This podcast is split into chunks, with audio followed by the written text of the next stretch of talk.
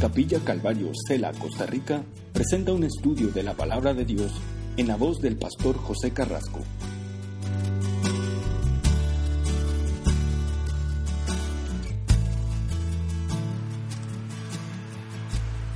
El libro de Salmos. Vamos a continuar con nuestro estudio del libro de Salmos. Capítulo 2. Aquí es donde vamos a comenzar. La semana pasada miramos ahí, comenzamos a estudiar, dimos una introducción muy breve y, nos lanzamos al, primer capítulo. Y esta noche el desafío es eh, poder mirar estos dos capítulos, el 2 y el, 3, que eh, están acá esta noche. Entonces, eh, en el capítulo 2 es un salmo mesiánico. Y aquí lo interesante es que lo que vamos a mirar en esta noche, parte de lo que vamos a ver aquí, es que tenemos que mirar hacia el futuro. Este salmo nos lanza hacia el futuro, al tiempo, al final del tiempo de la gran tribulación. Es hacia allá donde va este salmo. Cuando el Señor regrese por segunda vez a establecer su reino. Es aquí. Entonces, este es eh, el contexto en el que está este salmo. Ahora, nosotros como miramos aquí eh, en sus Biblias, no aparece de quién es. Pero en el libro de Hechos, en el capítulo 4, en el verso 25 y 26, el apóstol Pedro dice que este salmo es de David. Dice que por boca de David, tu siervo, dijiste, ¿Por qué se amotinan las gentes? Y ahí comienza a citar los versículos 1 y 2 eh, del Salmo 2. Entonces lo atribuye este salmo a David. Entonces, todo eh, lo que eh, vamos a mirar aquí, lo vamos a ver acentuado, igual que en el Salmo 1, al final de este salmo. y la idea aquí es si usted desafía a Dios, va a perecer. Es la idea. Pero, si nos entregamos a Él, usted va a ser bendecido. Ese es el asunto. Se entrega o desafiar a Dios. Y aquí es en este contexto en el que está aquí.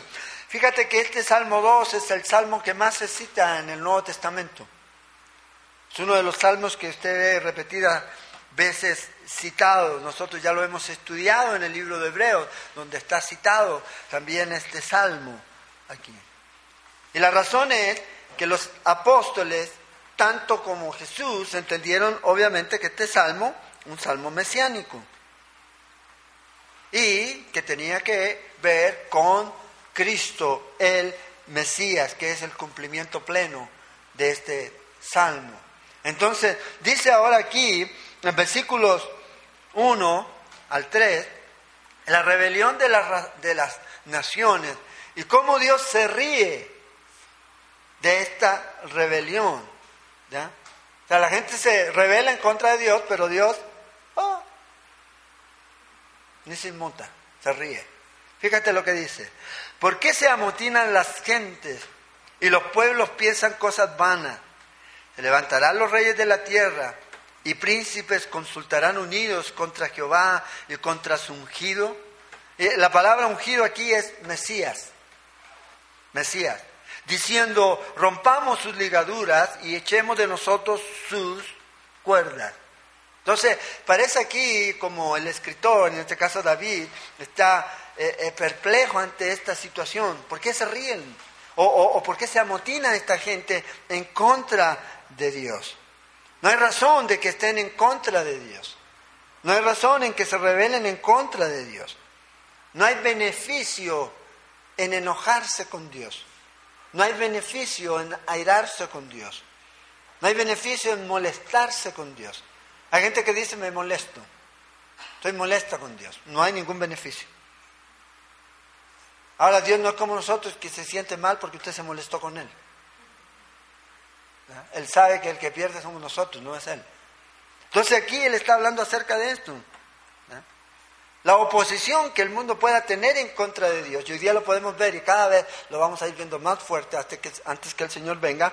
Es una cosa vana. Tarde o temprano van a caer. Pero esto no es nuevo. Porque a veces nosotros pensamos, ah, esto es como algo nuevo. No, desde Babel el hombre se ha rebelado en contra de Dios. ¿Se acuerda cuando Dios le dice a, Noé, cuando salen del arca, vayan y llenen la tierra? Salieron y bueno, y algunos de los hijos se establecieron, no, quedémonos en Sinar. Y hagámonos un nombre, construyamos una torre. Para hacernos un nombre y lleguemos ahí. Esa es una acción que es obviamente en rebeldía en contra de la ordenanza de Dios. Y fíjense, un hombre amotinó a la gente para rebelarse en contra de Dios. Porque parece que piensan que entre más son, más oportunidad tienen en contra de Dios. Pero no va a ser así. Nunca va a ser así. Entonces, por más que digan el hombre unido contra Dios jamás será vencido, no, va a ser vencido es vencido y ha sido vencido y va a seguir siendo vencido. Entonces nunca es bueno rebelarse en contra de Dios. Dice aquí que es vano, es necio hacerlo. Hay gente que lo hace. Hay creyentes a veces que se enojan en contra de Dios. No es bueno. Como dice el chavo, mata el alma y la envenena. Sí, es lo que va haciendo. ¿Por qué? Porque comienza a airarse, comienza a alejarse de Dios. Y no hay esa sensación de esa presencia de Dios. Pues nos alejamos. Dios siempre está ahí, pero el hombre se aleja. Y rebelarse en contra de Dios, contra la voluntad de Dios, es necio. Entonces aquí está hablando acerca de estos pueblos que se unen en contra de Dios. Dice, contra Jehová y contra su ungido. Los príncipes consultan unidos contra Jehová y contra su ungido. El que se opone a Dios se opone a Jesús, o el que se opone a Jesús se opone a Dios. Porque yo y el Padre uno somos, dijo Jesús. Tanto tiempo he estado contigo, le dice el Señor a Felipe. El que me ha visto a mí ha visto al Padre. O sea, existe esa unidad. Entonces, el asunto no es yo creo en Dios pero no creo en Jesús. Absurdo. Absurdo. O creo en Jesús y no en la, iglesia. Absurdo. No, yo no creo en la iglesia. Hey, la iglesia la estableció Jesús. Él la estableció. Si te rebelas contra lo que Dios estableció, te estás rebelando en contra de Dios. Y no solo contra Jesús, en contra del Padre. Y aquí estos están aquí. Entonces cualquier persona que se oponga a Jesús se opone al Padre. Entonces todos los grupos sectarios que se oponen a Jesús están en contra de el Padre. Porque Jesús es el ungido. Y fíjate lo que los hombres quieren, romper sus ligaduras. El hombre siempre piensa que venir a Jesús es como esclavizarse y quieren ser libres. Pero es un asunto en donde nos rendimos. La palabra que se usa aquí para ataduras es esa cuerda con la que se ataban eh, al yugo los bueyes. ¿Los amarran? Bueno, esa es la palabra aquí. Entonces esto indica que el hombre siempre ha rechazado el señorío de Dios. El hombre no quiere someterse, yo hablo genéricamente, hombre o mujer. No quiere someterse a Dios. Y siempre quiere librarse, siempre quiere soltar y siempre quiere buscar la forma de soltar las ataduras. Y nos olvidamos de que el que sabe mejor lo que yo necesito es Él. Y trato de rebelarme en contra de Él. Entonces se revela en contra el Padre, aquellos que se rebelan en contra del Mesías, contra Jesús. Lo que romper las ataduras, lo que quieren es realmente libertad para pecar. Es lo que quieren. Para hacer cualquier tipo de cosas que vayan en contra de Dios. Y la gente usa, y Pablo dice, han convertido la libertad en libertinaje para hacer cualquier cosa en contra de Dios. Porque quieren ser sus propios dioses. Ellos quieren gobernar su vida. Vea, el hombre ha intentado y no ha podido. Por eso vino Él. Y eso es lo que Él nos ofrece. Ofrece que podamos ser gobernados por Él. Y Él sabe lo que eh, el hombre y mujer necesitan. No hay nadie más que sepa exactamente eso, lo que nosotros tenemos. Entonces, se reúnen, se amotinan, pero vea lo que hace el Señor. El que mora en los cielos se reirá. El verso 4. El Señor se burlará de ellos. Luego hablará de ellos en su furor y los turbará en su ira. Pero yo he puesto mi rey sobre Sión, mi santo monte. Y aquí está la burla divina. El Señor se ríe desde el cielo. Si pudiéramos escuchar, el Señor está riéndose. Como lo que están haciendo aquí. Y fíjate, usa dos veces. Se ríe y se burla. Dos veces. Y aquí la idea aquí es que esto es algo que eh, eh, es serio. No hay una duda. Él se burla.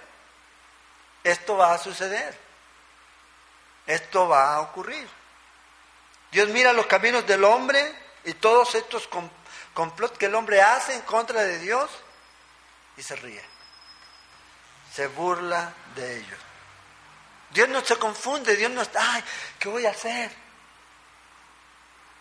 Como nosotros, y como iglesia hagamos una marcha, y salen. Hey, Dios no necesita que lo defiendan. Él se defiende solito.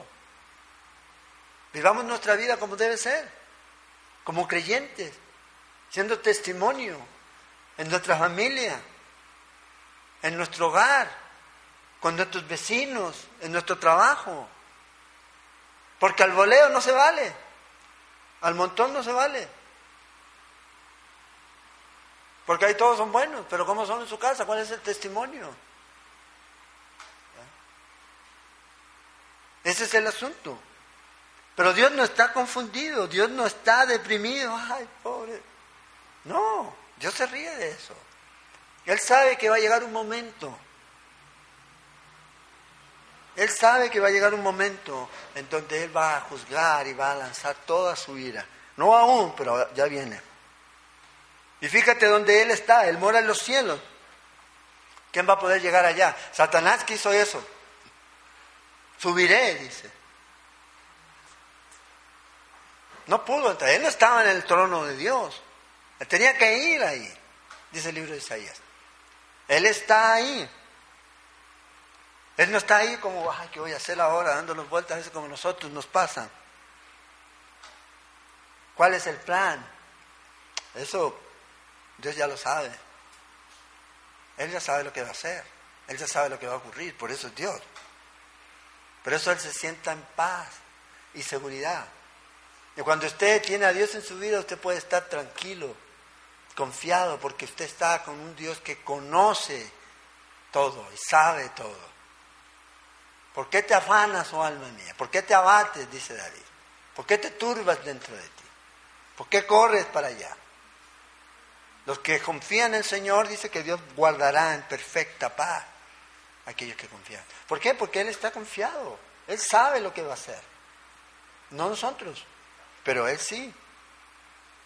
Él nos tiene seguros. Y la gente se burla. Entonces aquí Dios burlándose. Dios no tiembla. Él se ríe. Esta es la risa de Dios. A veces uno dice, ay, Dios se burla ahí.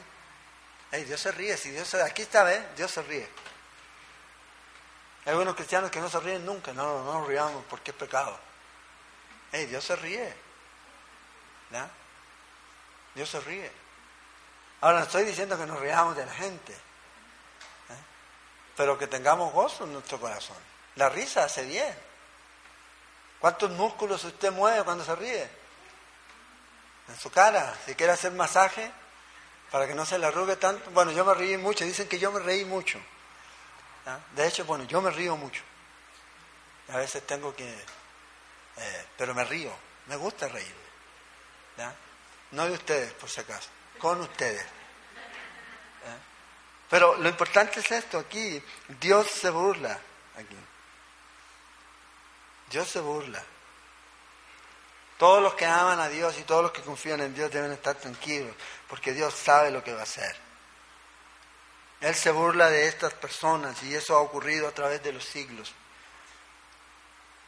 Desde los tiempos en que el mundo es mundo, como diría alguien, el hombre se ha rebelado en contra de Dios y Dios se ha encargado solito de traer juicio a su tiempo. Cada oposición que se ha levantado contra Él, contra su pueblo, Dios se ha encargado, ha aplastado. Y usted lo puede ver a través de la historia del, Imperio Romano, que es donde más se ve. Hay algunos emperadores que llegaron, hemos terminado con el cristianismo. Pero si usted ve la historia de los emperadores romanos, cómo murieron, cómo ellos fueron destruidos,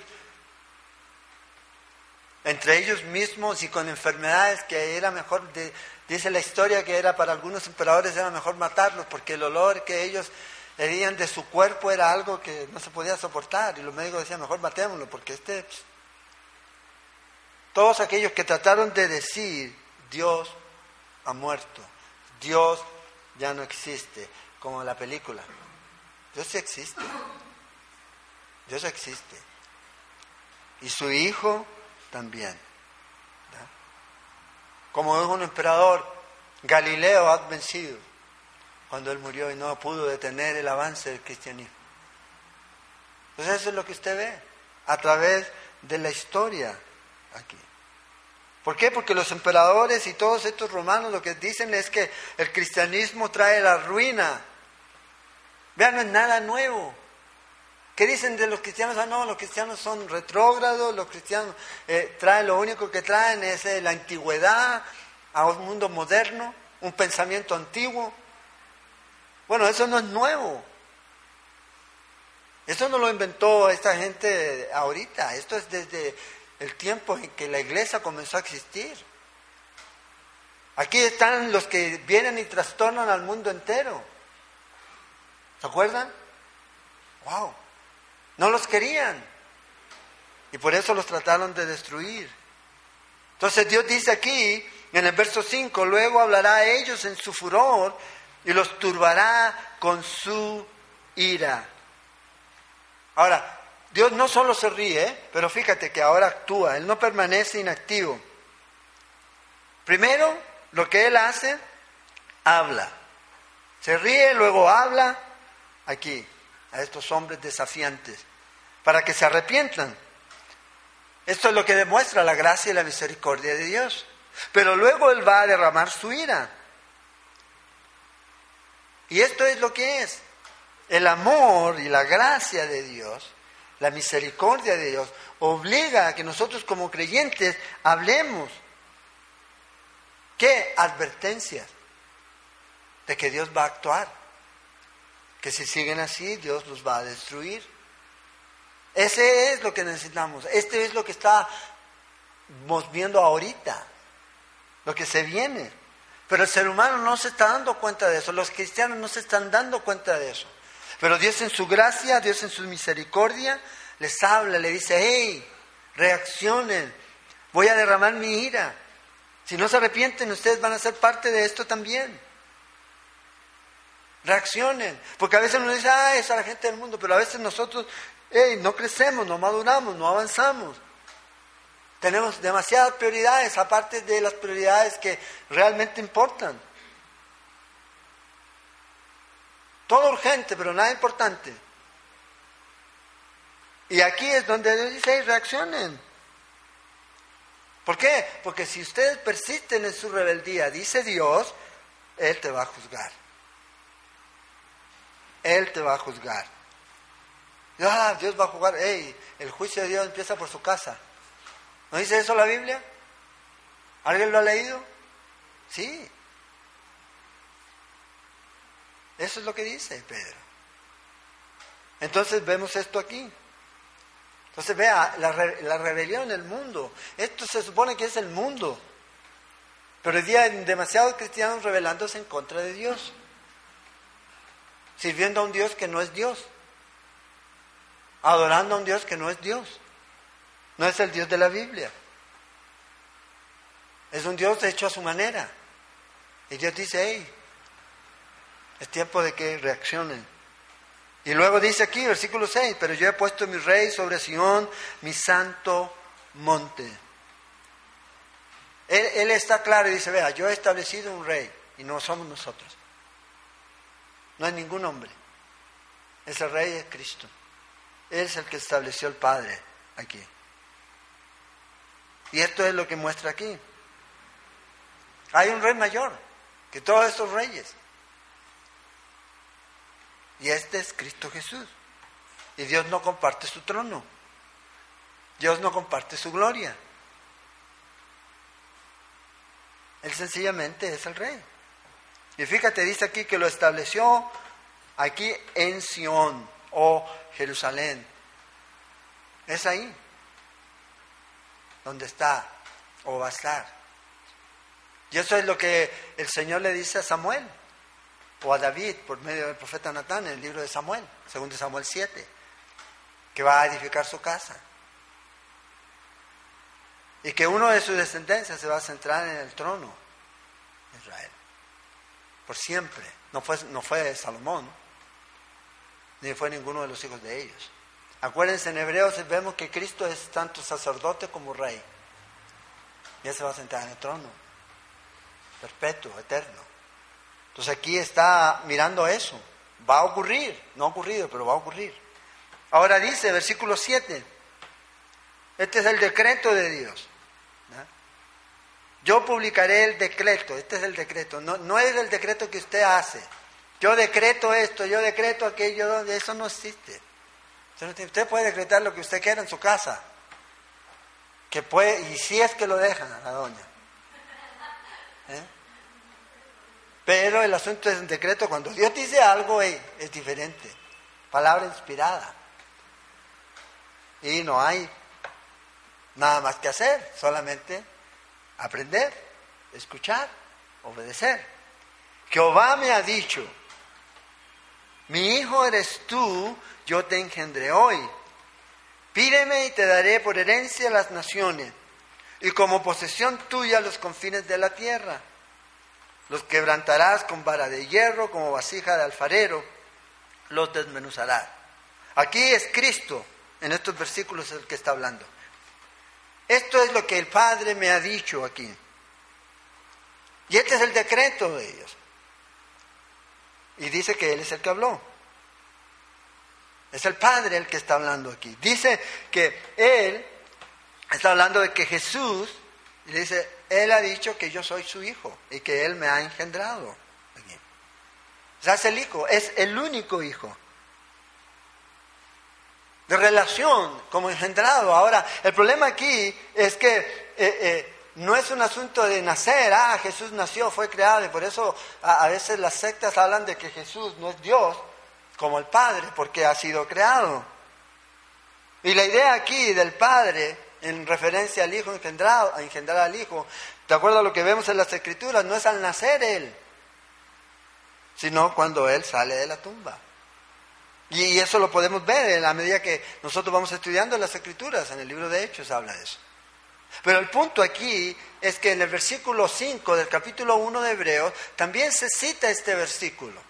Y el escritor aquí está probando, el escritor de Hebreo está probando que Jesús es Dios. Y usa este versículo para probar que Jesús es Dios, superior a los ángeles, que a veces fueron llamados en forma genérica hijos de Dios. Job 1.6, Job 2.1, nosotros lo estudiamos. Pero el único hijo de Dios, o sea, nunca va a haber otro, es el único hijo de Dios. Por eso el nombre que es sobre todo nombre, cuando estudiamos hebreos, ¿cuál es? Hijo. No hay otro. Este es mi hijo amado. Este es. Y habla de relación. Y la idea es esta aquí, de relación.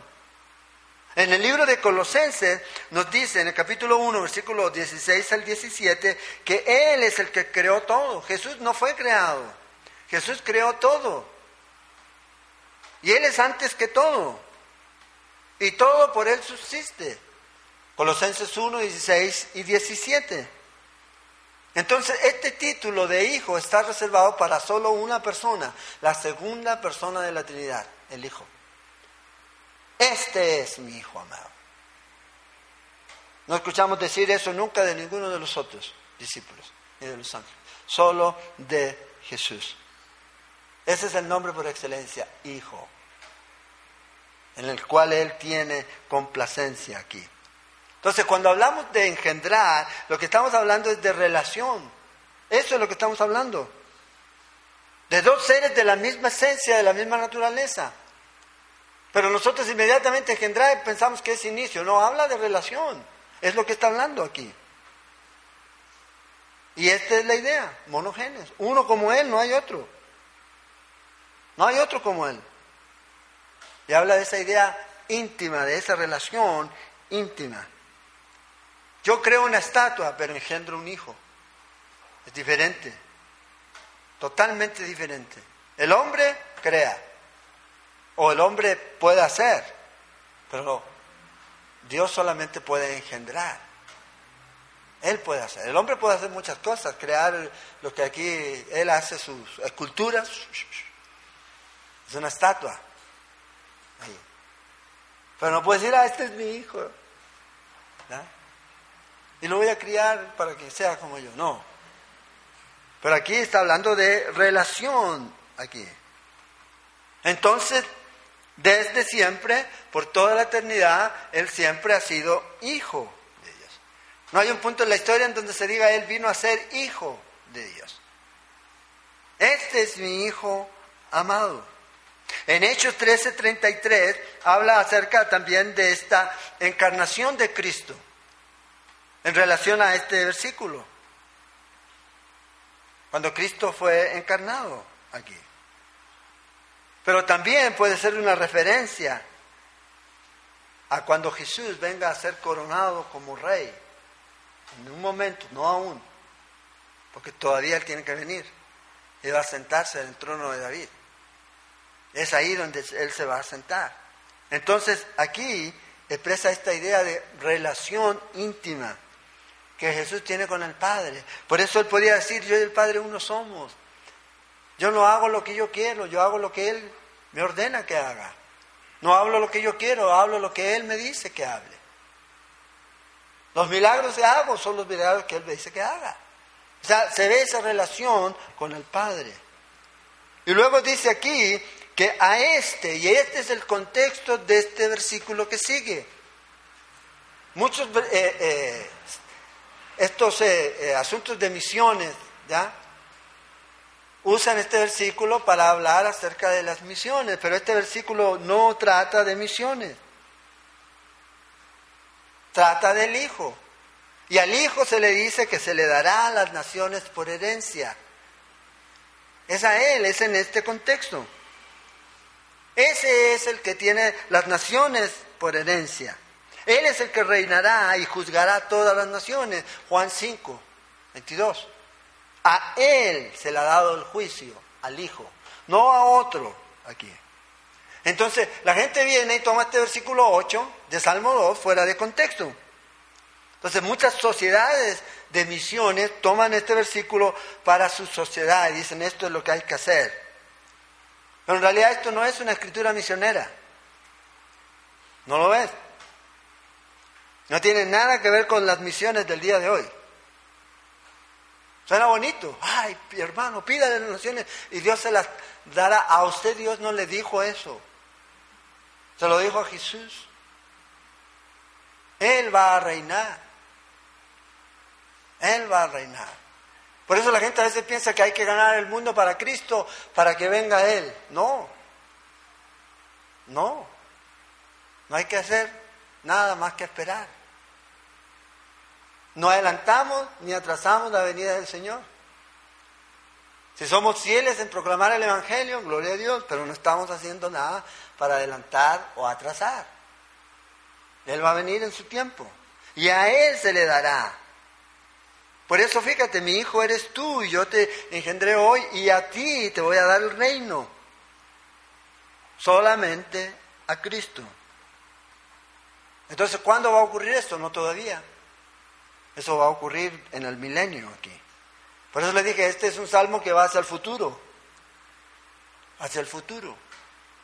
Entonces a veces nos pasa a nosotros que tomamos las escrituras y nos gusta ese pasaje y lo, y lo usamos como caballito de batalla. Y usted lo escucha. Hermanos, pídanle las naciones a Dios porque Dios se las va a dar. Ey, ¿dónde está eso? Salmo 2, 8 dice, sí, ¿qué contexto? Mi hijo eres tú, Cristo Jesús, a ti te vamos a dar. Nosotros vamos a reinar con Él, sí, pero Él es el que va a reinar. Él va a ser la cabeza de todo aquí. Por eso dice, pídeme todo y yo te lo voy a dar. Es ese día cuando se va a cumplir la oración que usted ha hecho. Señor, venga tu reino. Es ese día. Y hágase tu voluntad. En la tierra, así como en el cielo. Eso hoy día usted todavía no lo ve. Porque todavía no se ve la voluntad de Dios hecha aquí en la tierra. ¿Cuándo va a ser eso? Cuando el Señor venga. Ese día va a ser cuando todo, la justicia de Dios y el conocimiento de Dios va a llenar toda la tierra. Cuando Él reine y gobierne esta tierra.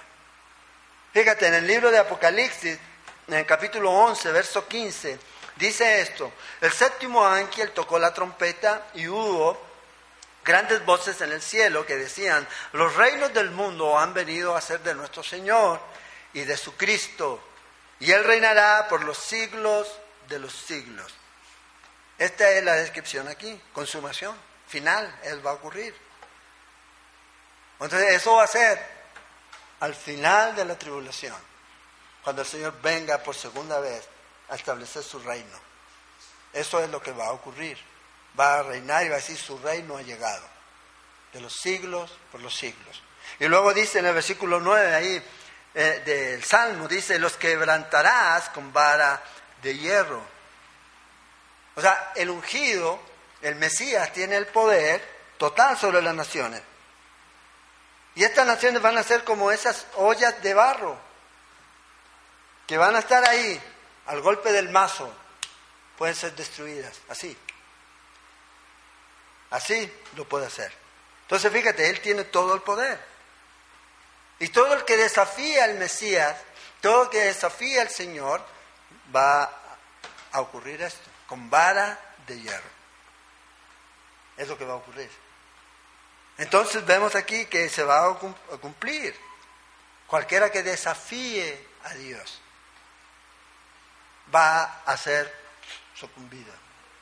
Ahora fíjate en Apocalipsis 2, verso 26, la promesa que el Señor hace a la iglesia de Tiatira, al que venciere y guardare mis obras, hasta el fin yo le daré autoridad sobre las naciones. Ya es diferente, Dios te va a dar a ti, pero no tú. Yo no, tú no tienes, yo no tengo, Él me da y las regirá con vara de hierro y serán quebrados como el vaso del alfarero, como yo también he recibido del Padre. ¿Quién? Jesús. Él. Y nos va a dar a nosotros esa autoridad. Entonces, Apocalipsis 2.26 está citando el Salmo 2, otra vez. ¿Y quién lo cita ahí? Jesús. ¿Quién está hablándoles a las iglesias? Es Jesús, por medio de Juan. La gente dice, ah, es Juan hablando. No, es Jesús. Es la revelación de Cristo Jesús. Primer capítulo. Luego Jesús, Dios hablándole a la iglesia aquí. Entonces Jesús regresa por segunda vez y establece su reino sobre esta tierra. Por mil años. Y ahí se va a cumplir muchas de las escrituras del Antiguo Testamento. Ahí se va a cumplir esa veces que cantamos que la justicia cubrirá toda la tierra si las aguas cubren, así como las aguas cubren la mar, y las cantamos como si fuera ahora. Eso no va a ocurrir ahorita. Eso va a ocurrir en el milenio. Ahorita no. La pulseamos. Somos pulseadores, sí. Pero no va a ocurrir. No va a ocurrir. Eso va a ocurrir durante ese tiempo. Satanás será atado por mil años, lanzado al abismo y luego vamos a vivir durante ese tiempo. Usted que ha ido con el Señor en el rapto de la iglesia, entonces usted tiene un cuerpo glorificado, usted ya no va a pecar. Pero los que entren vivos al milenio, esos tienen todavía carne. ¿Y la carne qué es? Carne. ¿Hay carne espiritual? ¿A algunos les gustaría? Mi carne es muy espiritual, hermano. No, no hay. La carne es carne. Y si usted la alimenta, saca lo peor de usted. Y esas personas que entran vivos van a estar ahí durante ese tiempo. Y Dios los va a regir y nosotros vamos también a ayudarles a regir con vara de hierro. O sea, dictadura. Ay, que la democracia, que no sé qué, que votemos todos. No. No, porque Dios nunca lo estableció así. Dios nunca estableció una democracia. Como dijo Winston Churchill, lo menos malo de los sistemas de gobierno es la democracia. Entonces, ah, es que Dios, yo opino, Dios, ¿qué, ¿qué opina usted? ¿Qué? ¿Sabe todo? ¿Conoce todo? ¿Tiene poder para hacer todo? No. Ya lo vimos en Job. ¿Dónde estabas tú cuando yo hice esto y esto y esto y esto? Entonces, ese es el asunto. Dios siempre estableció una teocracia, un gobierno gobernado por Dios. Eso es. Y Él lo va a cumplir. No todavía, pero lo va a cumplir. Y ahí el Señor va a juzgar a las naciones. Antes de comenzar eso es Mateo 25. Mateo 25, 31 al 45 habla del juicio de las naciones.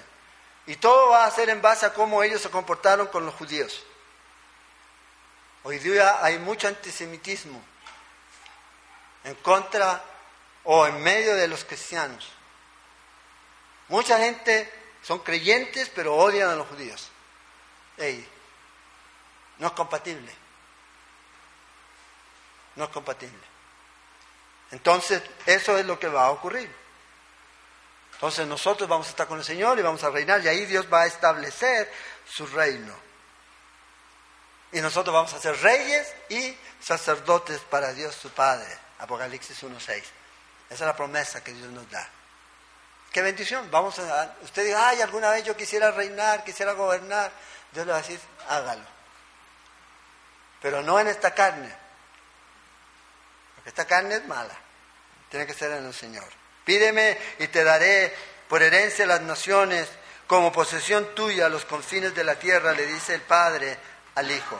Ahora pues, dice versículo 10 12, ahora pues, oh reyes, sed prudentes, admitid amonestación, jueces de la tierra, servid a Jehová con temor y alegraos con temblor, honrad al Hijo para que no se enoje y perezcáis en el camino, pues inflama de pronto su ira y aquí termina el versículo o la sección aquí, bienaventurados todos los que en Él confían.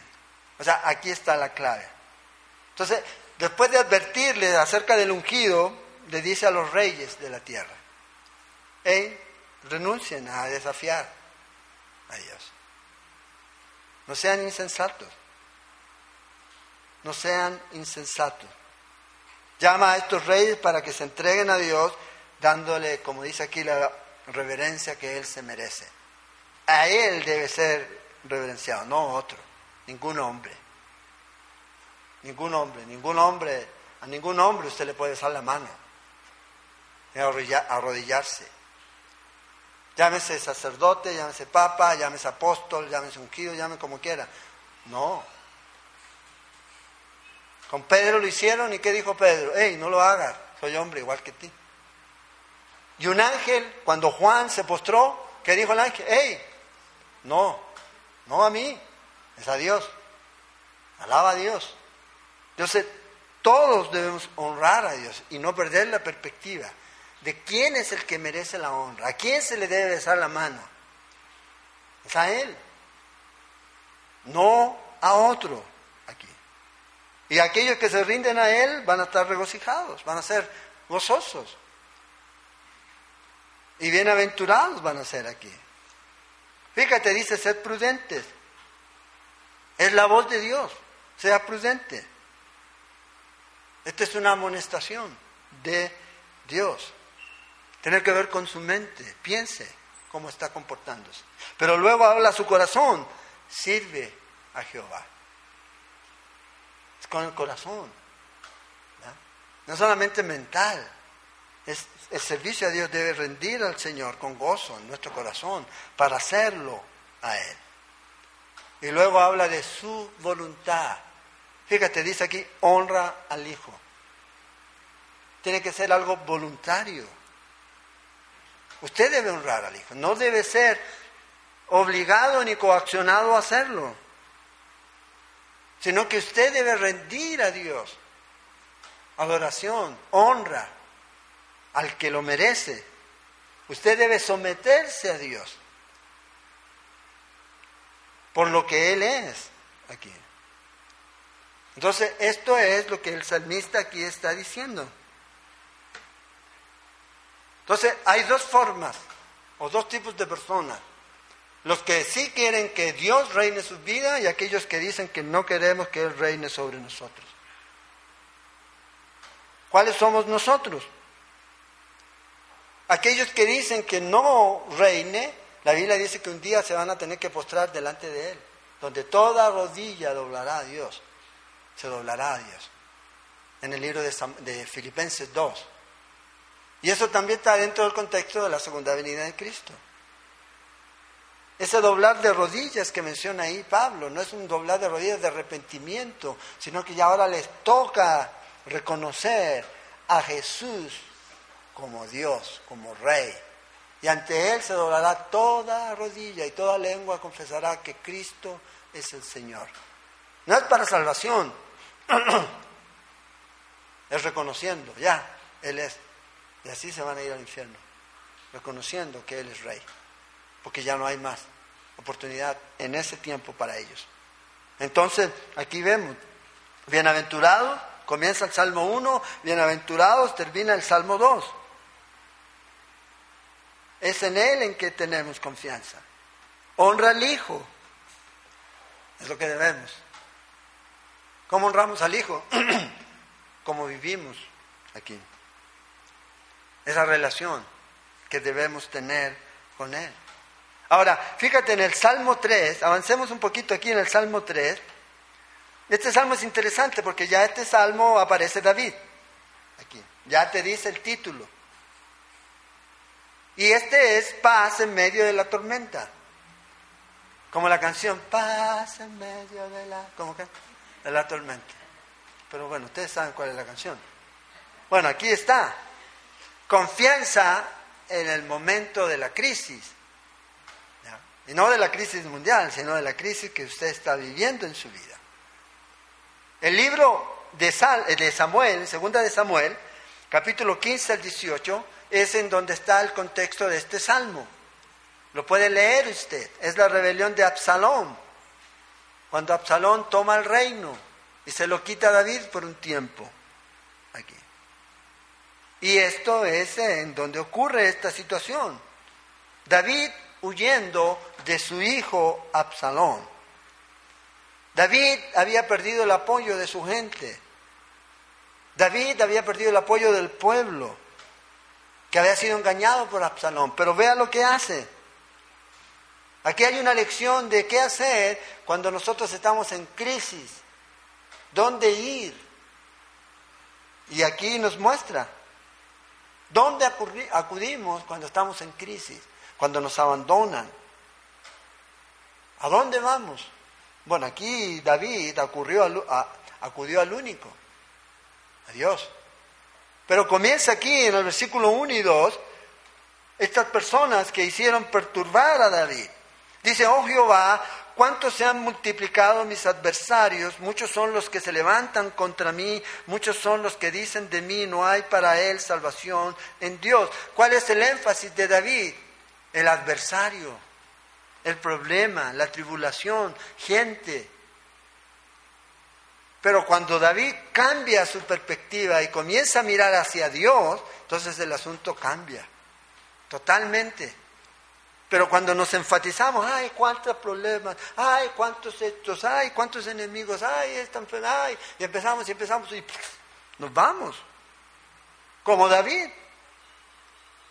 Pero cuando buscamos a Dios, y cambia la perspectiva completamente. Imagínate, su propio hijo se rebeló en contra de él.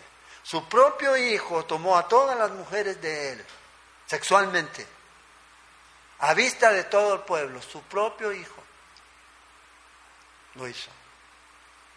Y reveló a todo el pueblo. ¿Y qué hace David? David dice, güey, la gente es demasiado el peligro grande. Son muchos aquí. La gente dice, ya no hay salvación para ti. Probablemente eh, eh, Semai es uno de los que habla en contra y en el capítulo 16 de Segunda de Samuel dice, David, tú ahora estás pagando por tu pecado, probablemente acordándose del pecado que David había cometido. Acuérdense que David había pecado con Betsabé. Entonces para ti ya no hay salvación. No hay salvación. Yo creo que el pensamiento más doloroso de David en, este momento era este, que para él ya Dios ya no estaba. Y era la misma idea de Job. Ya no está. Pero vamos a ver que Dios sí estaba aquí.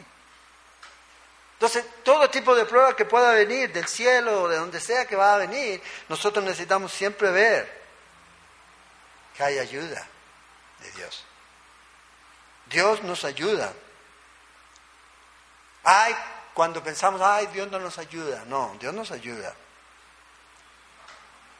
Y Jesús en su momento pasa. ¿Por qué me has desamparado? Pero él sabía. Ahí estaba. Entonces, cuando usted y yo como cristianos ponemos en duda el poder de Dios, cuando usted y yo como cristianos ponemos en duda el cuidado de Dios hacia nosotros, su gozo se va así como si usted se rompiera una arteria y le empezara a salir de sangre, así de rápido. Y eso es lo que ocurre. Entonces usted y yo podemos preguntarnos, bueno, estoy pasando pruebas, bueno, ¿a quién estoy mirando? ¿Tengo gozo en mi vida? ¿O se está yendo así? Hey, estamos mirando ¿eh? a la circunstancia más que a Dios. Entonces, esto es lo que Él está mostrando aquí. Hey, mucha gente. Pero mira, versículo 13 y 4. Más. Este más también puede ser traducido, pero. En contraste a qué? A lo anterior. A lo humano, a mi vista, a ver la situación aquí. Ahora, ¿quién veo? Dice, más tú, Jehová, eres escudo alrededor de mí. Wow, ¿cómo cambia la cosa? completamente. Mi gloria y el que levanta mi cabeza. Con mi voz clamé a Jehová y él me respondió desde su monte santo. ¿Qué hace Dios en medio de su angustia? Esto.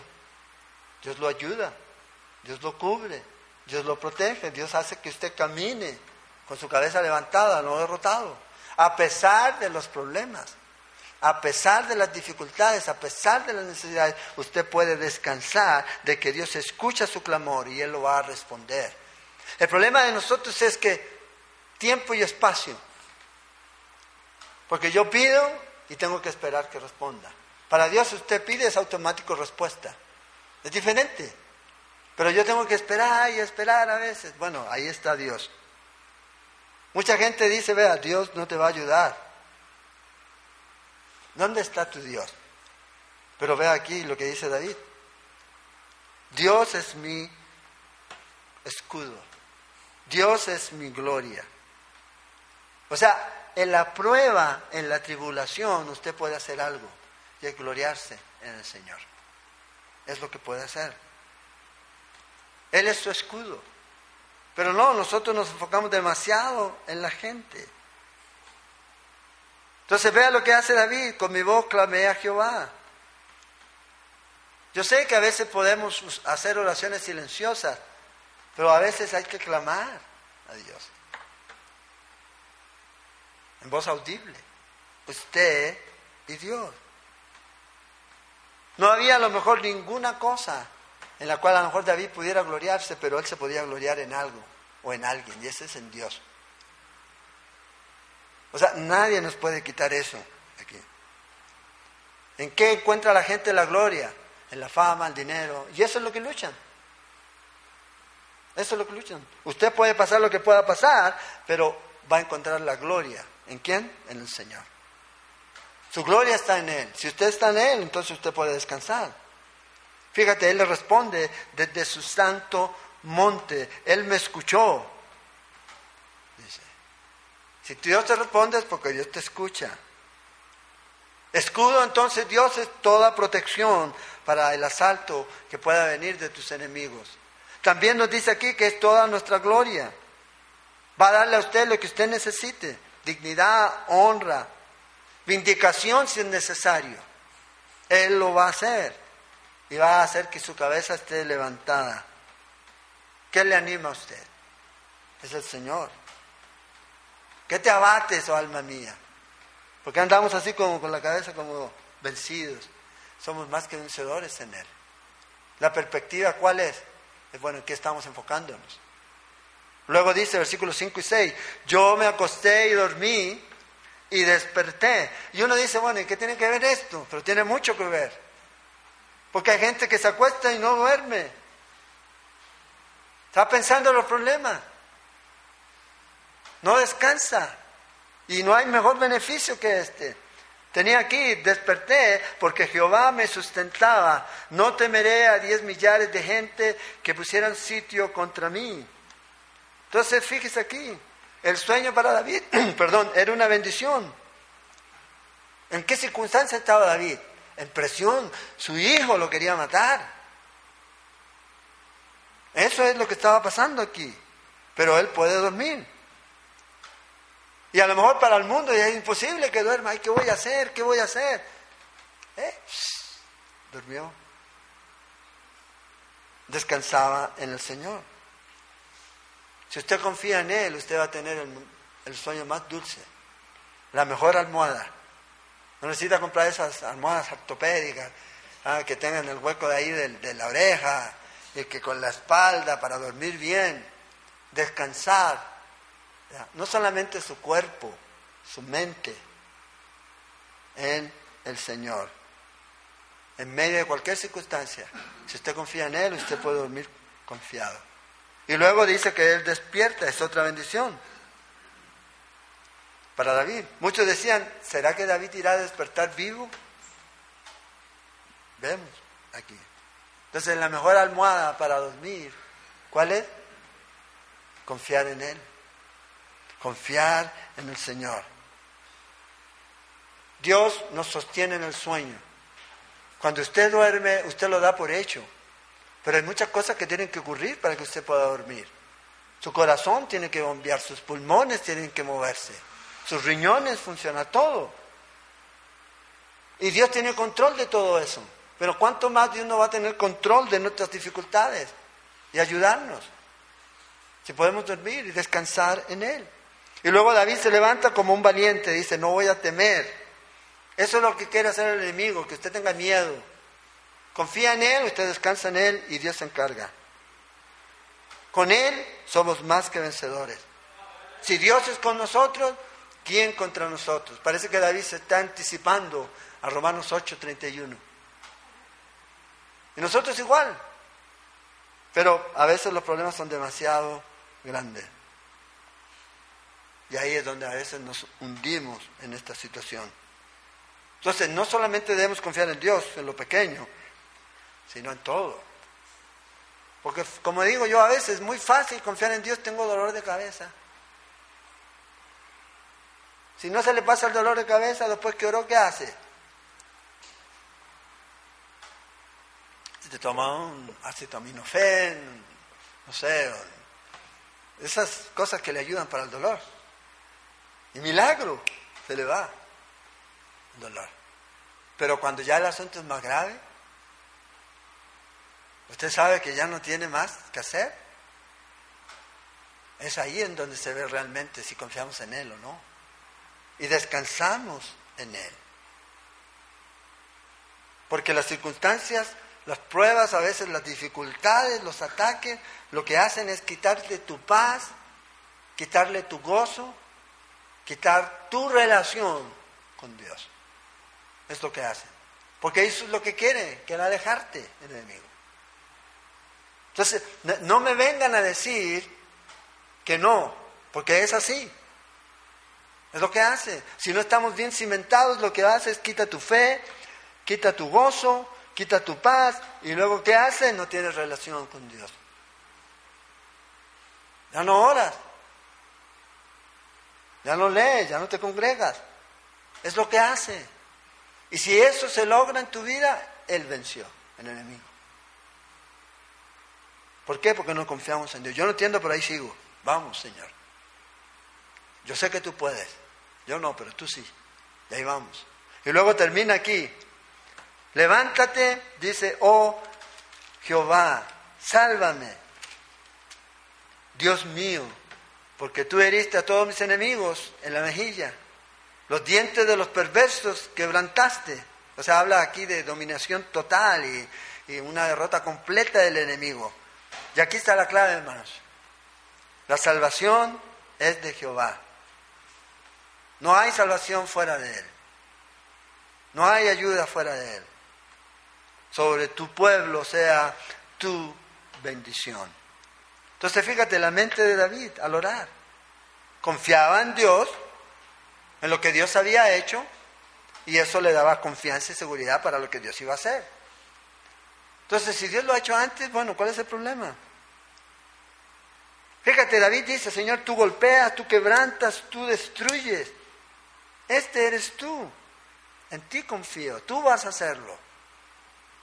Y Dios se va a encargar. Por eso levántate. Esta misma expresión aparece en número 10.35. Cuando Moisés le dice al pueblo, levántense en pos de Dios. Bueno, aquí dice, levántate. Dice Dios, haz lo que tienes que hacer. Defiende a Israel. Y danos la victoria. Esa es la oración porque de Él es la salvación. ¿A quién oramos? ¿A quién le pedimos? Es a Él. Y Él va a hacer lo que tenga que hacer. Entonces, ¿de quién es la salvación? ¿De quién es la obra? ¿De quién es la victoria? Es de Dios. Completamente. Entonces a Él tenemos que ir. Entonces, ¿por qué estamos a veces como que si no fuera así? Como que si Dios no lo pudiera. Como que si Dios no pudiera ayudarnos aquí.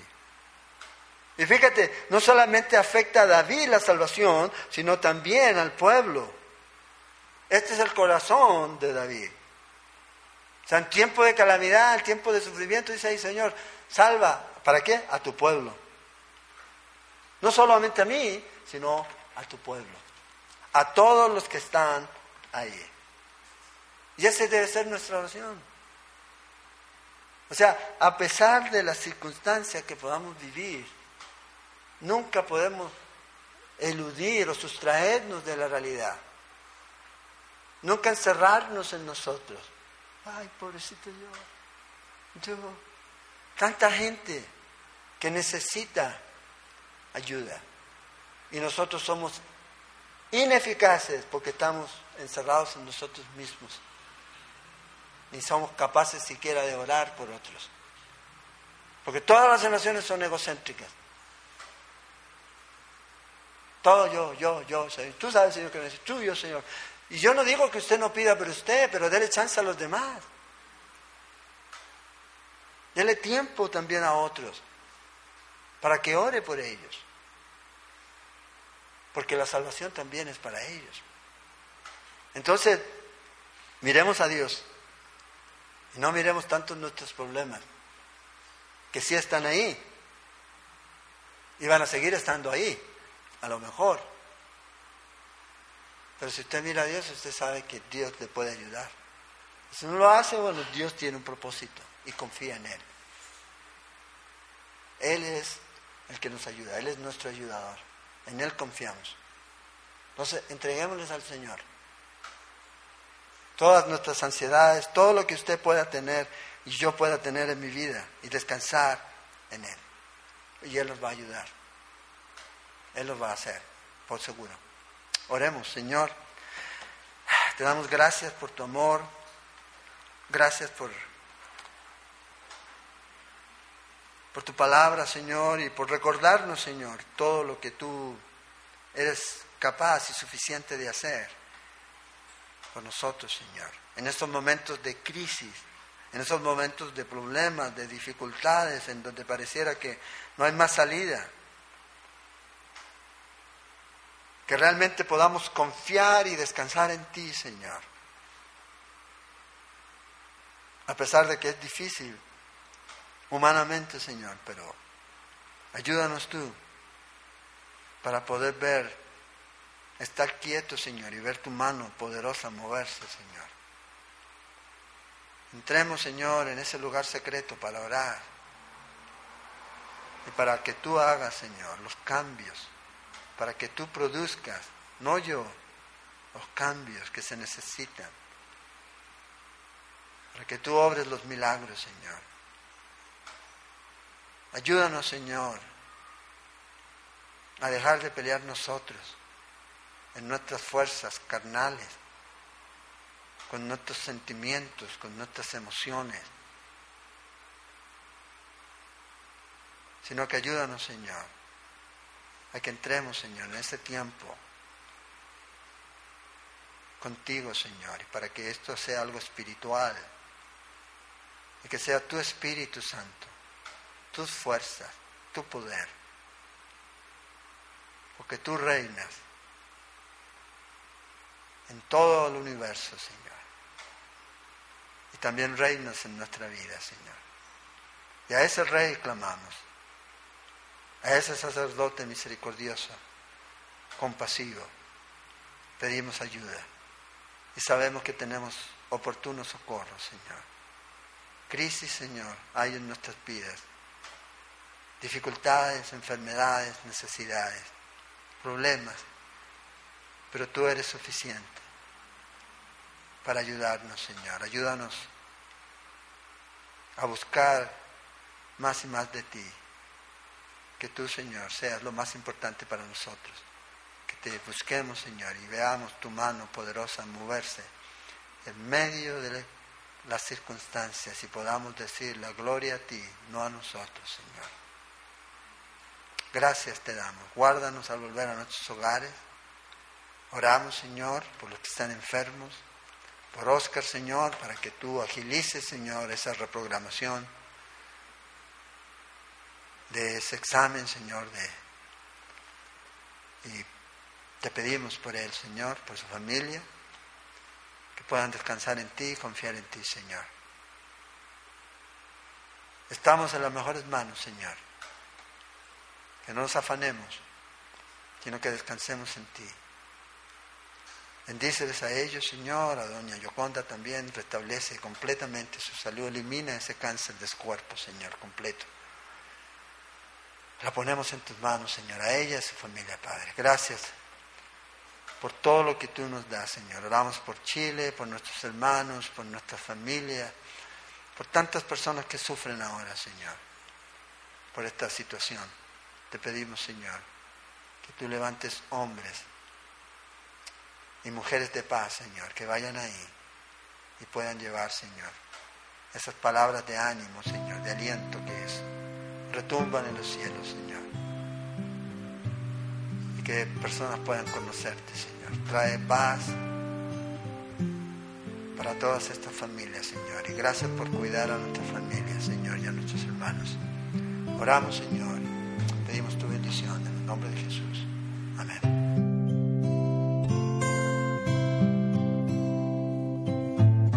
Esperamos que este estudio de la palabra de Dios haya sido de edificación para su vida. Le invitamos a visitar nuestro sitio en internet www.ministeriosela.com donde encontrará más estudios y recursos para su edificación.